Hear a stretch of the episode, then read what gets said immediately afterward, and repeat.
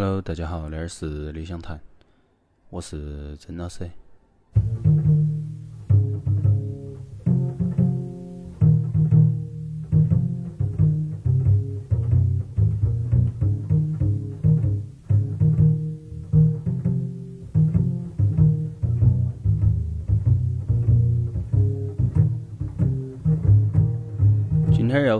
专辑是来自 John Coltrane 他的非常经典的一张专辑，啊，叫《A Love Supreme》。嗯，那张专辑反正你可以在各大的爵士乐的播客啊，或者评论呐，或者推荐呐，或者啥子必听榜，都常年能找到它，都是因为那张专辑，它或者说 John Coltrane 他们那个四重奏。给出来的那个作品，其实带有了很多可能超出音乐本身之外的那种意象也好，或者感受也好。都那张专辑，它鼓舞了或者它影响了很多的音乐家，而同时也有人说，他是因为 John Coltrane 在意识到了神性之后，然后他的音乐都开始转变，由原来的那种比较传统的音乐，向到更加意识一点的、更加先锋一点的音乐的一个转变。所以那一张专辑，其实为啥子说它那个经典？都来自于不仅是它的音乐性，不仅是它那些乐手的表现，也来自于刚刚我们说的，它超出了音乐很多的东西。然后为啥子会来放那张专辑？是因为我之前放的 Herman Nich 那一张《嗡鸣管风琴》那张专辑之后，我当时发个朋友圈是是桃花儿，他给我留了个言。然后他听了过后，他给我发了一个关于 Hermanich 那种对于神性的那种表现，对于他和人之间关系的那种，他听了之后的感受，嗯，写得非常好那一段。所以我决定说，因为他们的对象其实是一样的啊，都 Hermanich 通过的是那种呃音墙来表现出的那种神性，而 Jungle Train 则是通过他的爵士乐和他内心的那种。啷个说应该叫皈依来得出恁个一个作品，其实受到的影响或者给出的东西都是一样的，所以我也选了那张专辑。就那种经典专辑，我其实聊得也不是很多，通常不是我的第一选择，都是因为太多关于他的药评了，他的啥子评论，都是我想应该不太需要我再来说。而我们先来听一下那张专辑，那张专辑一共都四首歌。它也分的叫 Part One、Part Two、Part Three、Part Four，然后四首歌分别是都四个词啊。第一个 Acknowledgement，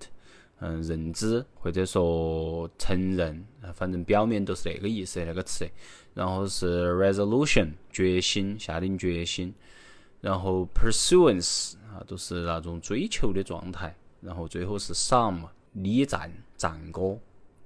嗯，大家从那四个曲子的那个名字都能够感受得到嘛。John Coltrane 他在做那张专辑的时候，他的内心把他整个对于那种神性的那种接受的一个过程嘛，他都放到曲子里面把它表现出来了。而我们要放的是第一个 Part One，啊，都是 Acknowledgement。然后在那个曲子后面，大家会听到那张专辑的名字是那种吟唱。是 John Coltrane 他唱的，非常的宗教感嘛。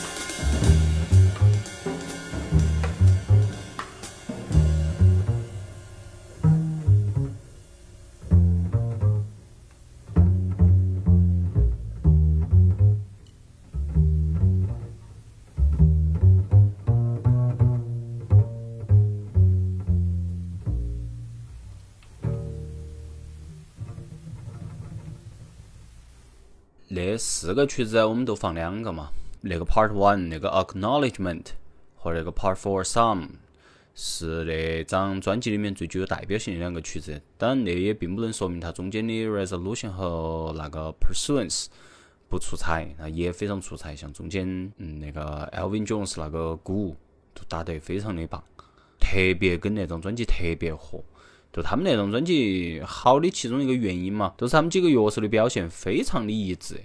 且他们所呈现出来的气质都是跟那个标题那个至高无上的爱那个 A Love Supreme 都真的是完美的契合。而在放那个曲子之前，我都肯定要来念一下桃花儿当时对于 Herman H 那张专辑他的一个个人的评论。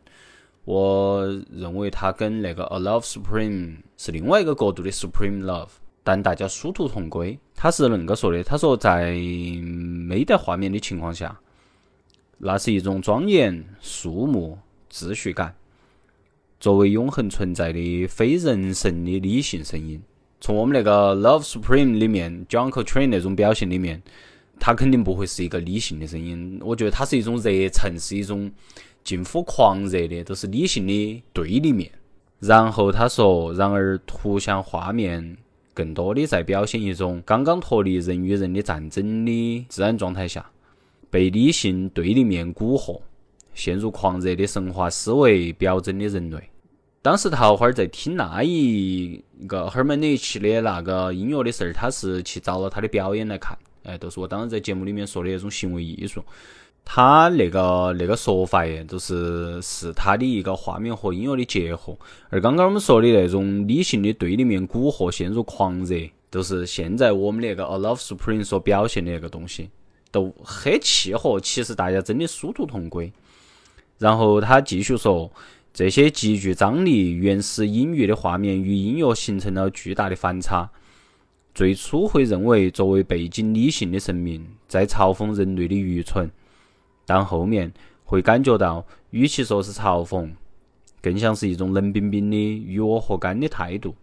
甚至连我和态度那两个词也没得。神明仅仅思考他自己，他仅仅作为背景见证者存在于时间之内的人类文明。我认为那些雪是美的，那些看起来让一些观众作呕的意象也是美的。抛开理性，那些雪，那些狂热的画面。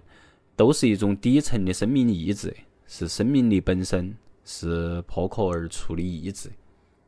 都那些都是一个意象，就像 j u n k t r a n 他们在那张专辑里面给出的那些音符，他们的那些即兴，他的中间的那种段落，大家的独奏，其实都是一种生命意志，都是生命力本身，都是他听得出来，他不是伪装的热情，他也不是伪装的去艳羡。去很谄媚的那种，都是像宗教谄媚，它并不是，它也不叫臣服，它是真正的是在向那个方向，用个人的生命力在诉说那个一件事情，都那些东西都真的都是和当时桃花儿说那些，都我看到他给我发那个评论的时候，我都觉得一下都想到了 John Coltrane 那张专辑，不管其实大家对宗教的看法啥子样，我们作为无神论者也好，作为多神论者也好，作为一唯一神论，都是其实殊途同归的。最后我们感受到的是那一个世界的美好，或者说人作为人本身，他的一个生命力，他是如何来彰显个人那一个生命，如何来让那一个从宇宙那种角度来看，从神性那个角度来看。极其短暂的恁个一个人生的时间里面，展现出来的所有的关于人的多面性、人的意志，那都是一个非常非常棒的恁个一个。你说它叫背景也好，我觉得叫隐埋在我们个人的那种基因里面也好，都大部分人对于生死的看法，其实是大家都看得比较透彻嘛，尤其是有一部分人。也有部分人看得不透彻，或者说没去想过一个问题，但大家实际都是在对生命力进行一种赞美、一种赞赏，都是因为活起才是证明。当然，它的反面也是一种证明，而那是另外一种，在某些人看来可能叫妥协，或者叫屈服，但是都不是。都在我看来，那些不管它的正面、反面也好，它都是我们那种生命意志的体现。都像桃花说的，是那种破壳而出那种意志。所以最后的一首歌我放的是《Some》战歌，也是对那一段话嘛，对桃花那段话的一个我能找到的一首音乐的总结。然后大家下期再见，拜拜。